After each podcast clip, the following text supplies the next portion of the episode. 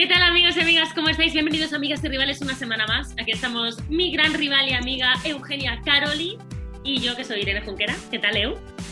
¿Qué tal, Ire?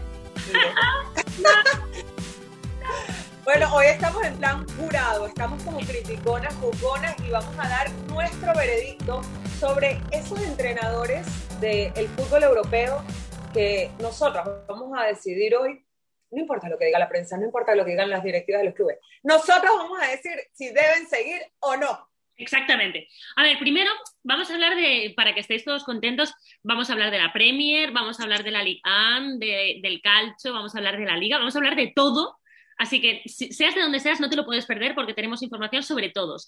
Pero no sé si te parece, mi amiga querida rubia natural, que empecemos con, para hablar lo que nos pilla un poquito, sobre todo a mí, bueno, a ti te pilla todos lejos, pero a mí un poquito más así como alrededor, que es el PSG y la Juve. ¿Por cuál quieres empezar, amiga? ¿Por Pochettino y o por Pirlo? A ver, empecemos por Pirlo. Dale, venga. Bueno, yo creo que Pirlo acaba de llegar y, ¿sabes qué? Eh, bueno, más allá de los resultados que ha tenido la Juve en la Champions, este, en la Liga, bueno, la, eh, perdieron hace poco. Eh, la Champions ya, está, dando como mucho de qué hablar, controversia, tal, pero yo creo que ese es ese tipo de entrenador que lleva tan arraigado los colores de un club que hay que darle chance. Y me recuerda muchísimo cuando llegó Guardiola al Barça en aquel momento que nadie daba ni 10 céntimos por él y a la final logró todo lo que logró, ¿no? En el Fútbol Club Barcelona. Y más adelante hablaremos de lo que es Guardiola hoy en día con el City. Pero en el caso de Pirlo, yo creo que, a ver, es cuestión de, ya había tenido la experiencia con la U23 de la Juventus y bueno, es su primera experiencia como técnico del primer, del primer equipo y qué mejor que ser como el técnico de su equipo, ¿no? Está muy bien que te recuerde a Guardiola. A mí me recuerda un poquito más a Solari y al Madrid. También tenía el ADN y lo tiene arraigado, pero al final las cosas no se dieron bien. Perdió contra el Oporto en Champions, es verdad que todavía falta el, partido de vuelta. Están detrás del Milan y del Inter en Liga y no olvidemos que tiene a Cristiano Ronaldo. Y una de las cosas que más se le se, es peculiar es que es su mala relación con Dybala. O sea que al final yo pienso que un entrenador tiene que sacar lo mejor de todos los jugadores, pasan todos los equipos, que hay como estrellas o como jugadores que ves que tienen talento y que por H o por B el entrenador de turno no los quiere sacar. Y yo creo que ahí está uno de los grandes handicaps que tiene Pirlo. Y, he de decirte, Eugenia, que se le está incluso, eh, ya se está pensando si, si, destituirle y se habla de Lampard. O sea que, que las cosas no están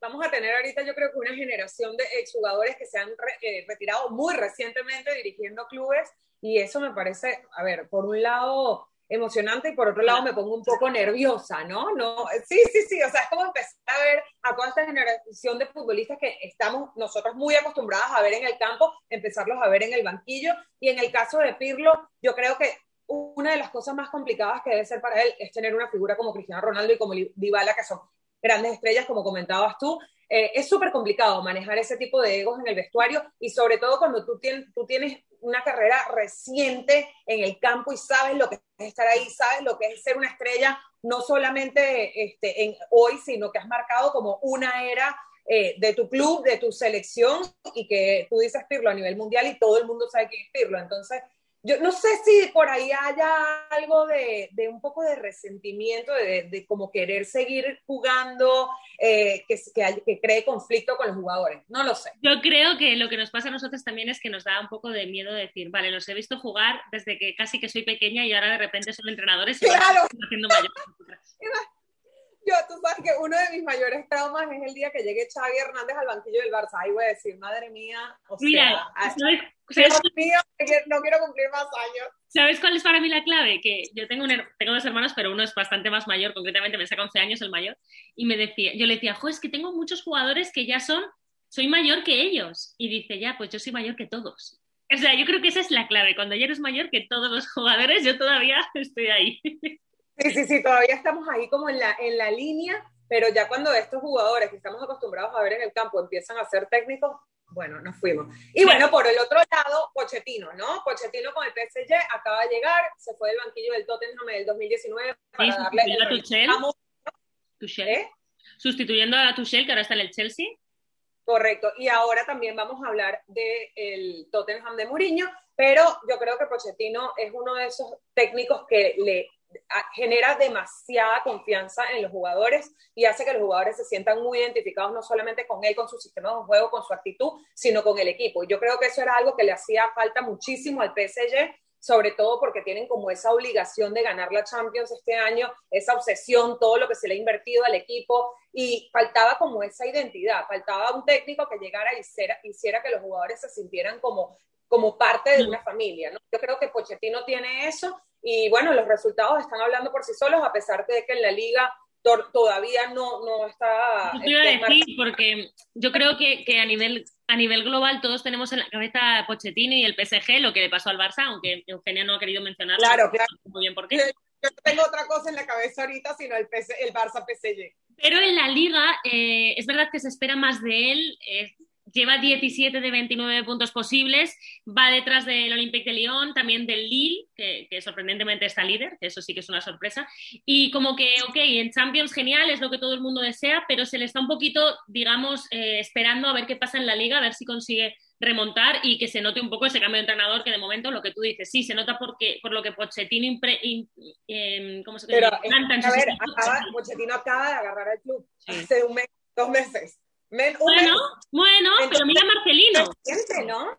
Pero mira Marcelino en el Athletic. Yo creo que el que es bueno, pero también te digo, a mí me encanta Pochettino. ¿eh? Yo creo que se va a notar, se va a notar y además a los, a los les va a dar igual si ganan la Champions, les va a dar igual la, la Liga. No pasa nada. Claro, aparte que, bueno, yo creo que primero que nada, el, el, la obsesión y la obligación del PSG no es ganar la Liga la, obsesión del PSG y lo que tienen que ganar, o sea, lo que, lo que le deben a la afición y lo que se le debe a la, a la inversión que se le ha metido al club es la Champions. Entonces, es un, entrenador que sí sabe dejar su huella, que creo que fideliza muchísimo a los jugadores en su estilo de juego también y que definitivamente en un mes ya hemos visto y seguiremos viendo mucho de Pochettino y yo digo que Pochettino se queda. Bueno, estamos hablando de obsesión por Champions, pero yo creo que si hay dos entrenadores que tienen obsesión y que no les va nada mal en este tema, son Mourinho y Guardiola, que está cara a Guardillo, Guardillo, ¿se acuerdan de Guardillo? Guardillo, nuestro sueño, ¿no? pero, Eugenia, te voy a decir una cosa. Bueno, vamos a recordar para los que no estén muy tal, Mourinho está en el Tottenham, Guardiola está en el City y me tengo que rendir.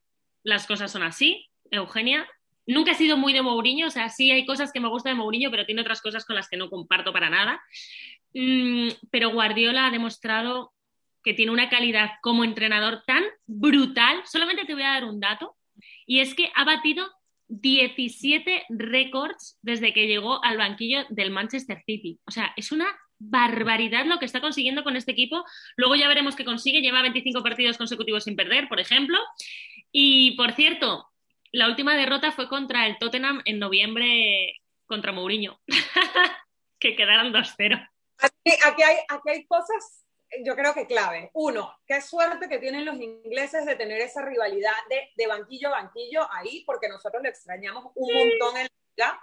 Eh, creo que esos son el tipo de rivalidades que hacen que, que una liga sea realmente emocionante muchísimo más allá del juego, de los equipos y de los jugadores. Esto lo hemos debatido cantidad de veces sobre la rivalidad que nos hace falta de entre Messi y Cristiano, quiénes van a ser los herederos de la liga, pero creo que también el tema de los banquillos, o sea, nosotras, eh, pero el, el tema del banquillo y esa rivalidad que generaban Guardiola y Mourinho, Mourinho en la liga cuando estaban en el Barça y en el, y en el Real Madrid, nos, nos, nos trascendía, ¿no? Trascendía tema de, de los juegos, de los jugadores, eh, a nivel mediático, eran una bomba, eran una bomba y se comportaban increíblemente. eso por un lado. Por el lado de, del, del, juego de, de, Guardiola, a pesar de que creo que es otro de los equipos que se debe también ganar la Champions ya, o sea que no lo veo tan obsesivo como el tema del PSG, pero creo que se lo debe a él mismo, se lo debe a, a los jugadores, al equipo. Eh, creo que el estilo de juego de Guardiola él lo ha tenido siempre muy definido y pecó de cierta manera, por decirlo de alguna forma, de cambiar su estilo de juego para ir por ese juego más de, de contraataque, mm. agresivo, tal. Y ahora que está volviendo como a su esencia, a su estilo de juego, a aquel, aquel estilo de, de, la posesión de balón, que él siempre dijo, mientras tengamos la posesión de balón, eh, no nos van a poder meter gol y no nos meten gol, no pueden marcar. No, eso es verdad, nos aburriremos, nos aburriremos todos los demás viendo. Exacto, pero eso pasó. Entonces creo que Guardiola ahorita, claro, Guardiola también tenía una carrera relativamente corta como técnico, eh, su experiencia con el Barça, luego con el Bayern, ahora con el City, bueno, y cuando estuvo eh, fuera, pero en, Nueva York, o sea, pero era, era, que fue como un año sabático, pero ahorita lo ha hecho como más maduro y creo que empieza a encontrar su propio estilo como técnico, más allá de lo que heredó de Cruyff o de su esencia o de, de su experiencia como jugador, él está encontrando como su manera de juego, de su manera de dirigir y eso es lo que está haciendo que los del City tenga los resultados que está teniendo últimamente versus los años anteriores que te puede gustar Guardiola o no, te puede, estar, te puede gustar el estilo de juego, pero que es un gran entrenador, yo creo que eso es totalmente incuestionable. Y lo que me hace gracia es que yo creo que, igual que nosotras, lo que tú decías, amamos esa rivalidad que tienen los dos y ojalá tuviéramos eso en la liga con ellos dos, a ellos también les pasa. Yo creo que Guardiola va como de que pasa un poquito más de Mourinho. Necesitan la vidilla, la vidilla. Pero le gusta. Bueno, Mourinho no, está, Mourinho no está tan bien en el Tottenham. De hecho, mira, te voy a dar datos. Es octavo en la Premier, es verdad que tiene un partido menos. Se ha quedado fuera de la FA Cup eh, contra el Everton. Y tiene el tema eh, Bale, que bueno, es cierto que le ha tenido como un poco desterrado, ha habido incluso un cruce de acusaciones públicas y ahora parece que Bale, por, no sé, que Beth ha vuelto a resucitar. Digo, no sé, porque es que de verdad, yo como madridista es un... Desde que se fue el Madrid, todo el mundo se olvidó de Bale. Pero tampoco... Todo el mundo se olvidó de Cristiano cuando se fue el Madrid. En Madrid todo el mundo se, olvidó de Cristiano. Sí, pero, pero, pero que es que ha estado hasta en la grada. O sea, que Bale ya no es un problema del Madrid o de que Madrid o de que los madridistas... Le, es que Bale lo dijo, es lo que quiere jugar gol. Ya, pues... Bueno, ahora lo está haciendo... Mira, y ahí es donde yo te decía que creo que es súper importante la figura de un entrenador a la hora de de recuperar a las estrellas. Yo no sé qué, qué importancia ha tenido Mourinho en el caso de Bale o si esto se va a mantener en el tiempo, porque con legales nunca se sabe, pero que es innegable que de repente... tampoco, no sabemos cuándo le da un arrebate y se tira. Y ha vuelto a meter goles. Pero bueno, yo no sé cómo estarán los, seguidores del Tottenham, me imagino que no muy contentos, pero por lo menos van a estar entretenidos.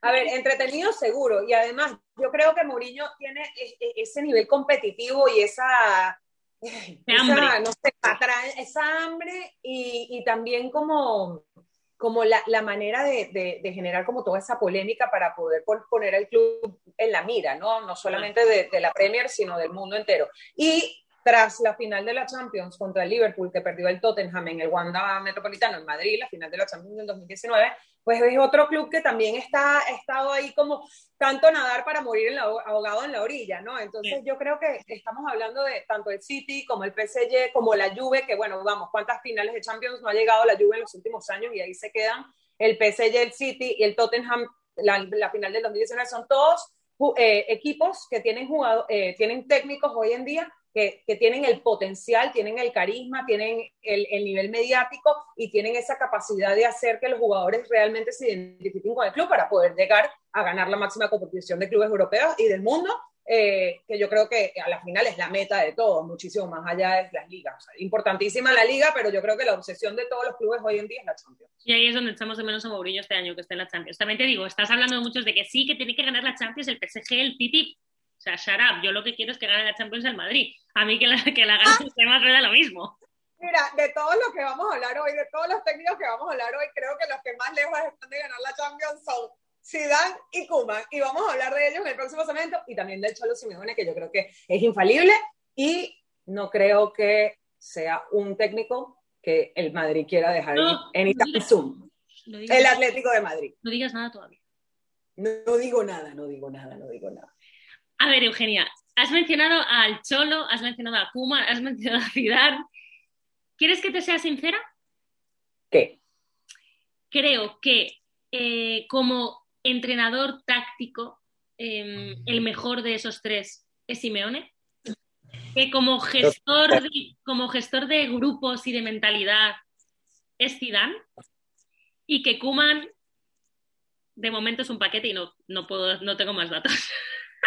Mira, eh, yo creo que, uno, eres la primera madridista que he escuchado en los últimos tres semanas que no quiere que Zidane se vaya. A ver, yo creo que Zidane... No, espera, espera, espera. No, no, es que... No, no, espera, espera. Que yo no he dicho que no quiera que se vaya Zidane. Ah, sí, que se vaya. No, no quiero que se vaya, pero creo que hay que plantearse cosas de cara a la próxima temporada. Ya luego ya hablaremos en otro capítulo. Yo te explico. Que dice que Zidane se tiene que quedar. De aquí a final de temporada yo creo que sí.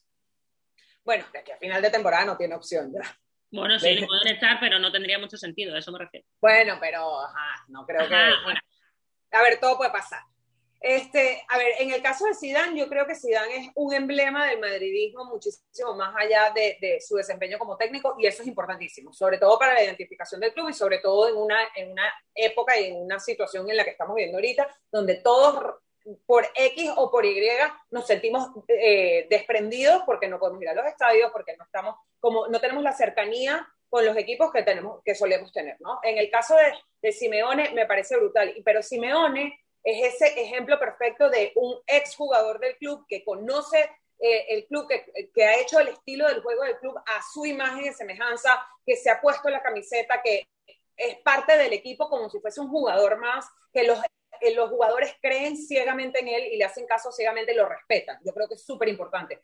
No obstante, eh, bueno, el Cholo obviamente tiene sus altas y bajas, pero acaba de lograr 308 partidos, el récord que tenía Luis Aragonés de, de, juegos ganados con el Atlético de Madrid. Y eso es, yo creo que un dato que, que trasciende, porque Luis Aragonés es la leyenda este, del, del Real Madrid, ha sido como como la máxima figura del Real Madrid. Del Atlético de Madrid. del Atlético de Madrid. Este, del Atlético y, y, el hecho de que el Cholo Simeone a su corta edad, porque sigue siendo un entrenador súper joven, eh, logre romper ese récord y yo creo que al Cholo Simeone le quedan muchísimos años por delante en el Sí, o sea, realmente aquí eh, el Cholo nunca es cuestionado por, por, lo que tú dices, porque tiene ADN atlético y por todo lo que ha conseguido con el Atlético, ha vuelto a ponerle eh, muy arriba cuando llevaba tiempo sin ganar nada pero eh, tienen el debe, si hay algún equipo en el mundo que tiene el debe de ganar esa Champions, es el Cholo Simeone. Este año también lo tiene crudo, pero, pero, pero es que fíjate, te he dicho que me gusta mucho a nivel táctico, o sea, creo que él es brutal, ese hambre de, ganar, pero hay algo que hace que, los jugadores cuando tienen que dar el do de pecho no lo den. No sé por qué. Yo no creo. Como pasó en, en el último partido de Champions. Exacto, yo no creo que dependa tanto del cholo, creo que es una cuestión más de jugadores y de mentalidad, pero fíjate que ahí creo que es donde se le puede decir que flaquea y hasta que no gane una Champions no podrá. Yo creo que él no se va a quedar tranquilo.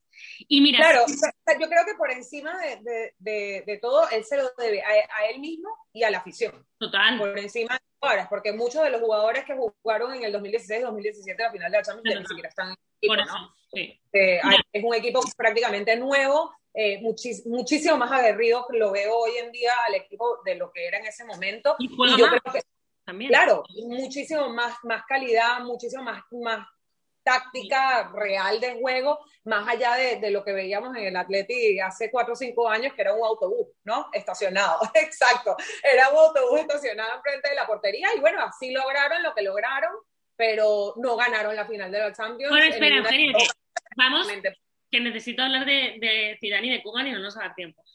ok, Cholo.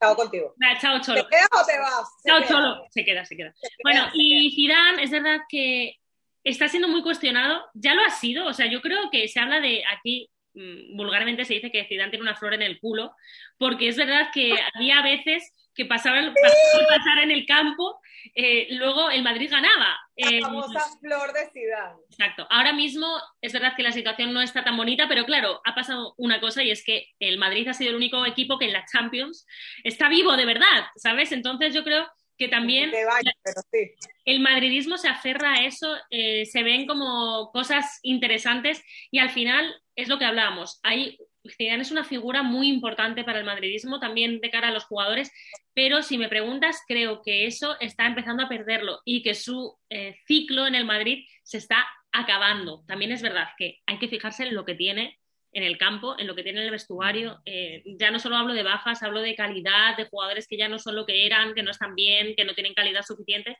Soy muy crítica, pero lo digo de verdad. Y ahí es donde me gustaría que Zidane Yo creo que Zidane volvió muy rápido.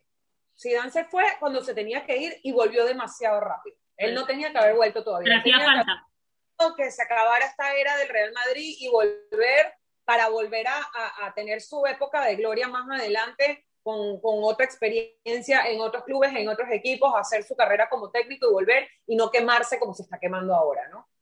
¿Y Kuman qué? No, háblame de Kuman, háblame de Kuman. Mira, Kuman, a mí Kuman me preocupó muchísimo porque viene a entrar a un Barça que está este, en, en, ruinas, en, en migajas, eh, sobre todo por, por un tema de directiva, por un tema de finanzas, mala gestión, etcétera. Agarra a un, a un vestuario muy tocado, a un Messi no contento con el club, y yo creo que en ese aspecto ha hecho un gran trabajo porque le ha devuelto como la esperanza al vestuario. No, obviamente todavía el Barça está lidiando con muchísimas situaciones a nivel de finanzas, a nivel de directiva, etcétera, pero a nivel de vestuario, más allá de, de que Messi se vaya, no se vaya, etcétera, se ve como una compenetración entre los jugadores y se nota muchísimo en el campo. Entonces, eso creo que lo ha devuelto Kuman. Creo que es importantísimo en la figura del, del, técnico que ha representado al club en la cancha y además Kuman, bueno, es una de las grandes leyendas del Barça, fue quien le dio la primera Champions al Barça en Wembley 92 y ahorita dirigir al banquillo es como que